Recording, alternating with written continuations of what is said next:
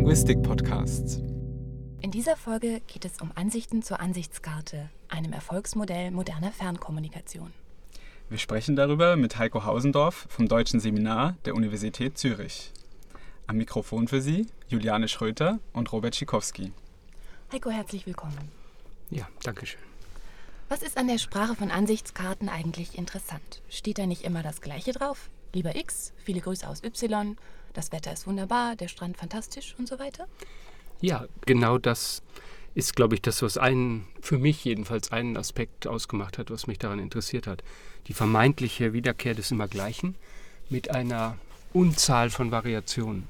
Also wenn man genauer hinschaut, das ist eigentlich das alte Prinzip, was uns als Linguisten und Linguistinnen oft interessiert, nämlich die Muster, die man wieder erkennen kann und die Variationen, die es darin gibt. Und Ansichtskarten sind eine, ein Eldorado, wenn man nach äh, Variationen sucht zu immer wiederkehrenden Sachen. Eben das betrifft die, die einzelnen Elemente, die ihr jetzt auch in eurem Beispiel illustriert habt, aber auch die sprachlichen Formen, etwa beim Grüßen oder sich verabschieden. Woran liegt es eigentlich, dass Menschen bis heute noch Ansichtskarten schreiben und sagen mhm. einem die Texte selbst etwas darüber aus, warum sie immer noch Ansichtskarten schreiben? Ja, ich glaube schon. Also das ist unser, jedenfalls unser methodisches und methodologisches Credo, dass wir nicht etwa dahin gehen müssen und die Leute befragen, die solche Ansichtskarten schreiben, warum sie das tun, sondern dass wir glauben, dass die Karten selber zu erkennen geben, äh, was ihre Nützlichkeit ist und was sie damit bezwecken, ohne dass das den Schreibern interessanterweise immer ganz bewusst sein muss. Warum Leute Karten schreiben oder was uns die Karten zu erkennen geben, warum geschrieben wird, ist, glaube ich, was einem dazu sofort auffällt, die Allgegenwart des Grüßens. Und zwar des Feriengrußes. Es gibt Karten, die bestehen nur daraus. Herzliche Grüße aus. Manchmal wandert das sogar auf die Bildseite und man muss nichts mehr weiterschreiben, als den eigenen Namen dazu zu setzen. Und das hat, glaube ich, damit zu tun, worauf wir vielleicht auch noch später zurückkommen, dass mh, hm, wer über Ansichtskarten redet, über den Tourismus nicht schweigen darf. Also Ansichtskarten sind ein Teil dieser touristischen Kultur, glaube ich. Und davon zeugen sie. Mhm. In einem Aufsatz schreibst du ja auch, die Textualität der Ansichtskarte sei eine Textualität des Tourismus. Das tönt jetzt auf den ersten Eindruck sehr fachsprachlich. Kannst du das uns etwas näher erläutern? Was bedeutet mhm.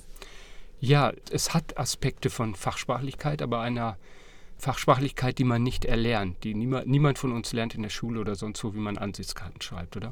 Oder dass es überhaupt die Aufgabe sei, sich als Tourist, also der Autor oder die Autorin als Tourist zu erkennen zu geben. Und trotzdem, glaube ich, tun wir alle das äh, intuitiv. Und zwar, weil wir mh, mm, gelernt haben, weil wir sozialisiert worden sind. Jedenfalls, wenn wir zum Beispiel in den 60er und 70er, sicher auch noch in den 80er Jahren groß geworden sind, dass mh, mm, zum Ansichtskartenschreiben so eine Demonstration von Urlaub dazugehört. Also Tourismussoziologen nennen das Conspicuous Experience. Es gibt, glaube ich, so ein berühmtes Conspicuous Consumption, also so einen Geltungskonsum, äh, wo man mit dem, was man konsumiert, zeigen möchte, welchen Status man hat und dass man sich das erlauben kann. Und ich glaube, bei Ansichtskarten, das ist natürlich auch historisch, aber sicher in der Zeit, als auch der Tourismus zu einer Alltagserfahrung wurde, für immer mehr Menschen gehörte auch dazu, das zu demonstrieren, dass man sich das erlauben kann. Aber auch so lustige Details wie, dass es einem gut geht dass man sich erholt oder dass man Freizeitaktivitäten hat. Also wäre das Ansichtskartenschreiben sowas wie Doing Being on Holiday? Ja, genau, so würden Konversationsanalytiker das wahrscheinlich nennen. Dass man immer wieder dem anderen klar macht, ich tue hier etwas, was ich sonst nicht tue. Also mir fällt dazu ein, hm, am Anfang überhaupt meines Interesses an Ansichtskarten stand eine Hausarbeit, die ich im Zug mal gelesen habe, wo sich eine Kommilitonin mit Ansichtskarten beschäftigt hatte und darin hatte sie einen Satz ausfindig gemacht, ansonsten radeln wir viel. Und der hatte mich irgendwie, der, also an dem Satz bin ich hängen geblieben, weil es mich interessiert hat, was für eine Idee steckt dahinter, wenn man so etwas schreibt. Ansonsten radeln wir viel. Welche ist das denn? Ich glaube, es ist die Idee, dass man äh, über etwas schreibt, was man sonst nicht tut, weil man keine Zeit dafür hat. Also, dass man so etwas, eben dieses Doing, Being on Holiday, dass man demonstriert, wir haben Zeit für typische Freizeitaktivitäten und etwa nicht schreibt, ansonsten arbeite ich hier wie verrückt. Wenn die Ansichtskarte und ähm, die Texte auf Ansichtskarten so eng mit dem Tourismus verknüpft sind, würde mich nur interessieren, spiegelt sich denn auch die, die, die Geschichte des Tourismus in der mhm. Geschichte der Ansichtskarte wieder? Ja, Das, ähm, Und inwiefern? Ja, das würde ich postulieren. Das ist auch eine für uns eine analytische Herausforderung. Wir sind gerade dabei, so einen Projektantrag vorzubereiten, wo wir unter anderem genau diese historische Dimension rekonstruieren wollen, wie sich der Wandel einer Kultur des in Urlaub fahrens in der, im Wandel so einer Textsorte spiegelt. Ein banales Beispiel, an dem man das zeigen könnte, ist, dass sich zum Beispiel wandelt, was zu dieser Demonstration von im Urlaub sein dazugehört. Äh, erste Stichproben zeigen zum Beispiel, dass der Ausdruck Sonnenbrand im Korpus der 70er und 60er Jahre eine unerhörte äh, Allgegenwart hat. Und mhm. später nicht mehr. Und ich glaube, es ist kein weiter Schritt, wenn man das interpretieren möchte, diesen Befund, dass man daran sehen kann, wie sich unsere Einstellung, also ein ganzer Diskurs zum Sonnenbrand, oder? Also noch in den 60er und 70er Jahren relativ ungebrochen als Zeichen davon, ich habe Zeit, mich in die Sonne zu legen. Der Sonnenbrand fast wie als Beleg, ja, toll, ich äh, kann die ganze Zeit in der Sonne sein. Und dann kommt dieser Gesundheitsdiskurs dort hinein, der den Sonnenbrand auf einmal in ein ganz anderes Feld rückt und dann auch zumindest von der Tendenz her auf den Karten verschwinden lässt.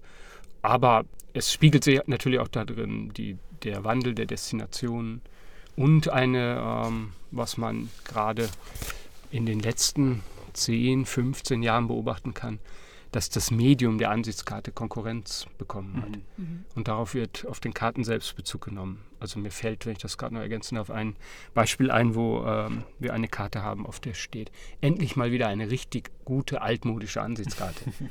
und das versteht man nur, wenn man weiß, äh, sie ist in die Jahre gekommen und es gibt heutzutage elektronisch andere Alternativen dazu. Jetzt hattest du gesagt, Ansichtskarten dienen ganz wesentlich dazu, sich selbst als jemand darzustellen, der es sich leisten kann, im Urlaub zu sein und der dann auch Freude hat, das genießt, sich dort erholt.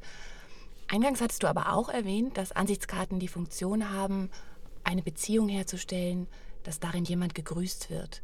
Was haben Ansichtskarten für eine Funktion mit Blick auf den Adressaten? Mhm. Das ist, glaube ich, äh, historisch hochinteressant. Ich stelle mir das selbst so vor, dass es eine Art dominanter Ausgangsfunktion gegeben hat, die äh, etwas damit zu tun hat, dass man eine Karte schickt als Beleg, nicht nur, dass man irgendwo war, sondern dass man dort, wo man war, auch an den anderen gedacht hat. Also mit Bezug auf den Adressaten eigentlich dies, was wir mh, mm, in der Linguistik diese fatische Kommunikation nennen. Also dass es eigentlich darum geht, den Kontakt aufrechtzuerhalten und gerade dann, wenn man nicht zu Hause ist, sondern in der Ferne, das Signal zu schicken, ich denke an dich. Und ich glaube, dass man zeigen kann, wie sich auf der Ansichtskarte historisch dann ein Raum ergeben hat, den man füllen konnte. Also es gilt ganz wörtlich, weil die ersten äh, Ansichtskarten hatten überhaupt kein Mitteilungsfeld, sondern sie bestanden eigentlich nur aus einem Adressfeld, so einem postalischen Feld und der Bildseite. Und dann wandert äh, und, und, Mitteilungen, die dann gemacht wurden, so nach der Art äh, herzliche Grüße, wurden noch auf der Bildseite gemacht. Und dann kann man zeigen, wie die, wie die Sprache dann auf die andere Seite gewandert ist, ein eigenes Feld bekommen hat. Und hm, in dem Maße, in dem dann auf einmal Platz war zum Schreiben, glaube ich, haben sich auch andere Funktionen eingenistet, zum Beispiel Raum dafür zu zeigen, ich schreibe als Tourist. Ich schreibe dir jetzt nicht etwas, was ich dir auch schreiben könnte, wenn ich zu Hause wäre. Wobei wir, wir reden natürlich jetzt über die prototypische Urlaubsansichtskarte. Es gibt natürlich Abweichungen davon, aber äh, in der Regel werden die auch thematisiert. Gerade zu dieser Bildseite hätte ich noch eine Frage. Und zwar, gut, also äh, du hattest gesagt, am Anfang äh, war eigentlich äh, das Bild die Hauptseite, da stand auch der Text drauf. Jetzt heute haben wir die Rückseite. Aber immer noch besteht sozusagen die Hälfte der Ansichtskarte aus Bild. Mhm. Und, und mich würde interessieren, mal abgesehen vom Text, also welche Botschaften kann denn dieses Bild transportieren mhm. und in welchen Beziehungen kann das Bild zum mhm. Text stehen? Ja, das ist übrigens auch eine der Dinge, die mich an Ansichtskarten interessiert haben. Also man muss schon sehr, äh, wie soll man sagen, sehr sprachfixiert sein, wozu wir als Linguistinnen und Linguisten natürlich ein bisschen neigen, um nicht anzuerkennen, dass die Bildseite mindestens so wichtig ist wie die Schriftseite. Also das kann man auch belegen, ethnografisch, wenn man sich anschaut, was mit Karten gemacht wird. Der typische Aufenthaltsort von Karten, wenn sie nicht bei uns im Büro liegen, ist an der Wand und zwar nicht mit der Schriftseite zum Anschauen, sondern mit der Bildseite. Also auf der Bildseite passiert schon viel von dem, worüber wir eben gesprochen haben. Also für mich paradigmatisch die Sehenswürdigkeit. also die Sight hm. und das Sightseeing, also dass man nicht irgend, dass nicht irgendetwas fotografiert wurde, sondern etwas, was genau, was zigfach fotografiert wurde und wo man denkt, wow, der war ja in Paris oder so. also wo die sich das Stereotype dieser Urlaubserfahrung bis in das Stereotyp im wahrsten Sinne des Wortes des Bildes äh, im Bild manifestiert. Und deswegen würde ich, wäre ich sehr skeptisch, wenn man. Ich glaube, es ist eine Textualität der Beidseitigkeit, oder? Beide Seiten sind meines Erachtens da gleichermaßen relevant. Ja. Du hast jetzt das Stichwort Stereotypie erwähnt. Die Bilder sind sehr stereotyp, aber die Texte ja auch. Mhm. Wodurch charakterisieren sich diese Texte im Detail? Also was mhm. ist linguistisch stereotyp an diesen mhm. Texten? Äh, das ist, glaube ich, das, was den schlechten Ruf der Ansichtskarte ausmacht. Oder was sie bei vielen unbeliebt macht, sowohl, glaube ich, bei Leuten, die sie schreiben, als auch bei denen, die sie dann vielleicht gar nicht so genau lesen. In der Tat äh, glaube ich, dass es eine starke Formelhaftigkeit gibt. Also stark ausgeprägte sprachliche Muster bis in die Syntax hinein, bis in das Lexikon, in die Wortwahl. Wir wollen das übrigens auch empirisch zeigen demnächst, weil wir am Lehrstuhl inzwischen ein mehr als 6000 Karten umfassendes Korpus haben. Und wir wollen es korpuslinguistisch untersuchen, um zu sehen, ob sich dieses Stereotype nicht auch in stereotypen sprachlichen Mustern rekonstruieren lässt, und zwar die man blind sucht. Also nicht, dass wir eine Idee haben, die Leute reden immer gleich über das Wetter, sondern dass man schaut, ob man das induktiv einfach durch eine auszählende Analyse ohne Hypothese nicht auf solche Muster stößt, die man so interpretieren kann. Ich nehme an, du hast schon ein oder zwei Formulierungen im Kopf. Ja, es gibt eine, auf die ein Literaturwissenschaftler schon früh, äh, nicht ein Literaturwissenschaftler, sondern ein Literat, Robert Musil, aufmerksam gemacht hat. Hier ist es schön. Also die Prädikation mit Coppola-Prädikat als Ausdruck des Bewertens, die ist, glaube ich, hochgradig musterhaft. Und das müsste man mit einer Korpus, mit einer vergleichsweise wenig anspruchsvollen korpuslinguistischen Analyse relativ schnell zeigen können, ob sich diese Coppola-Prädikationen tatsächlich musterhaft ausprägen oder ob wir das nur so denken.